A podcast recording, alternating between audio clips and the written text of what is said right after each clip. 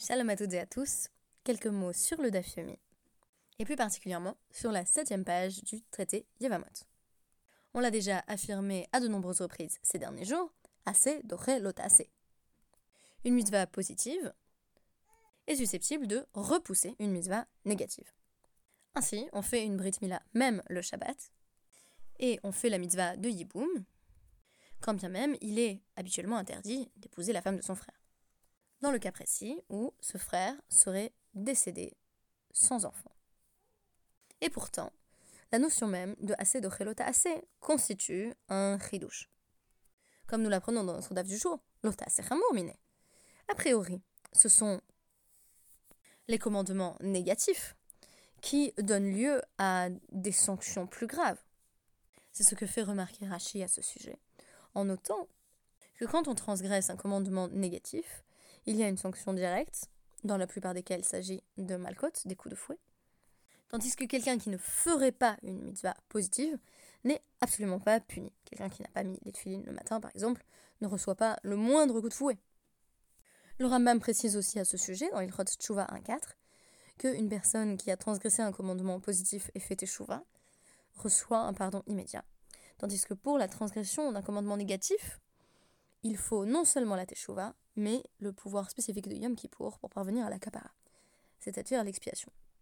Là encore, l'otase, chamormin, ce sont les mitzvot négatives qui donnent lieu à des interprétations plus strictes.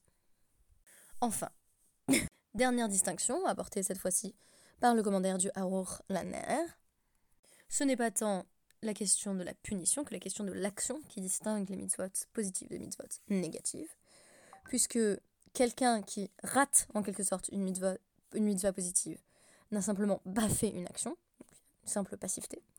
La personne qui a transgressé un commandement négatif a réellement agi.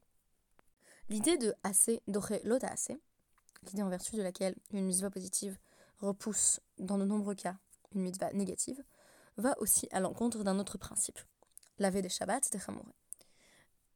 On est particulièrement strict en ce qui concerne les interdits de Shabbat. Le Rambam et le Meiri affirment que c'est parce que Shabbat associe un ensemble de prescriptions, et donc de mitzvot lotase, avec une mitzvah positive, Shamor Vezachar. Rashi ajoute que quiconque transgresse Shabbat publiquement est considéré comme un véritable idolâtre. Enfin, la transgression de Shabbat expose à la punition très sévère de skila, qui consiste à être lapidé. Et pourtant, vous le savez, en vertu du principe de assez doré lota assez, on va parfois jusqu'à repousser le Shabbat. J'ai donné l'exemple de la Mila. Un autre exemple qui est apporté ici m'intéresse particulièrement, c'est celui de Met Mitzvah. On nous dit au sujet de Met Mitzvah, chez Docha et Avoda, que cela repousse le service du temple. Mais qu'est-ce qu'un Met Mitzvah? Un Met Mitzvah est tout simplement une personne qui n'a personne pour l'enterrer. C'est un corps anonyme et vulnérable. C'est une grande mitzvah pour les proches d'un mort que d'organiser son enterrement. Or, on sait que cela ne s'applique pas au Shabbat. Mais il y a une mitzvah particulière pour toute la communauté d'enterrer un maître mitzvah. Chacun doit participer à l'enterrement. De sorte que même les Kohanim et les Nazirs qui ont habituellement l'interdiction formelle de se rendre impur pour un mort et de rentrer en contact avec un cadavre, doivent faire l'enterrement eux-mêmes s'il n'y a personne qui puisse le faire à part eux. On n'est donc pas particulièrement surpris d'apprendre que l'impératif du Met Mitzvah va au-delà même des sacrifices du temple. Le culte du temple lui-même est repoussé pour le Met Mitzvah.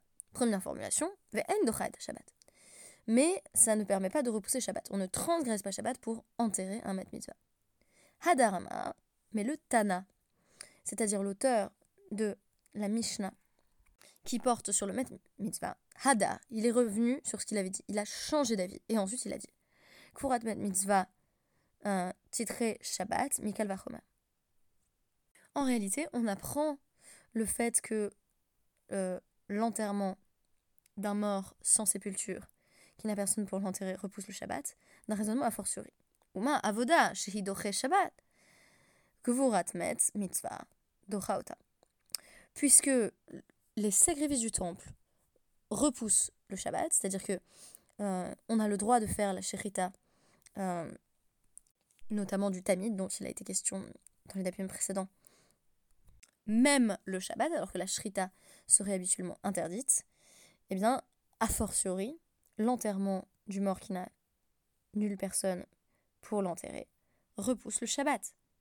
Puisqu'on a dit que c'était évident que l'on interrompait les préparatifs du temple pour enterrer le Met oui, euh, je suis toujours malade et je n'ai pas le temps de faire un montage qui me permette euh, d'effacer ma toux de l'enregistrement final. Alors, pour terminer ce podcast, je vais faire quelque chose d'un petit peu inhabituel. Je vais lire une partie de ma thèse. Euh, cette partie de ma thèse porte sur euh, l'essai qui donne son titre à notre podcast. Donc, euh, l'article de Jana Thompson qui s'intitule Being in Time, Ethics and Temporal Vulnerability et qui porte sur la vulnérabilité des morts. Parce qu'en fait, ce qui m'a intéressé, c'est pourquoi particulièrement le Met Mitzvah. Pourquoi est-ce que c'est ce mort anonyme qui va justifier que l'on enfreigne les règles pourtant sanctifiées du Shabbat? Je cite des parties de, ma thèse. Que doit-on à nos morts? Et est-il même certain qu'on leur doive quoi que ce soit? Et je cite à ce moment-là euh, Jana Thompson en disant on pourrait supposer que euh, les morts sont au-delà de toute éthique de la vulnérabilité. C'est le présupposé qu'interroge Jana Thompson dans son essai sur l'application de l'éthique du care aux morts, c'est-à-dire une éthique de la sollicitude. Euh, elle observe que les morts figurent rarement dans les groupes considérés comme particulièrement exposés ou fragiles au sein d'une société donnée. Cela n'est guère étonnant, si l'on considère que les morts sont désormais au-delà de la portée de l'éthique, indifférents au mauvais traitement que nous pourrions leur faire subir, tout autant qu'à l'affection que nous pourrions exprimer à leur égard. En d'autres termes, il n'y aurait pas d'éthique possible envers les défunts, parce qu'ils ne constituent pas à proprement parler des sujets, susceptibles d'éprouver souffrance ou réconfort. Thompson invite cependant à remettre en question cet axiome et suggère de redéfinir la portée de la responsabilité des survivants, en affirmant que notre position dans le temps nous donne un certain pouvoir sur les morts qui justifie que l'on assume ses responsabilités envers eux. Elle en vient ainsi à parler de vulnérabilité des morts à nos actions et à nos décisions. Et je dirais que le Met Mitzvah, celui qui n'a personne pour l'enterrer, c'est l'emblème de cela. Et cela justifie que l'on remette en question certaines des bases les mieux établies de la société à halakhique, à savoir la avoda, le culte du temple, les lois du Shabbat, euh, mais aussi les vœux particuliers de certains individus comme le nazir, ou la sanctification propre à certaines fonctions comme celle du Kohen. Que le mort sans sépulture se manifeste et tout s'arrête. On lui doit tout, on interrompt le cours de nos vies en son nom, c'est dire s'il est bien possible de parler d'une vulnérabilité des morts, comme l'affirme Jana Thompson. Merci beaucoup et à demain.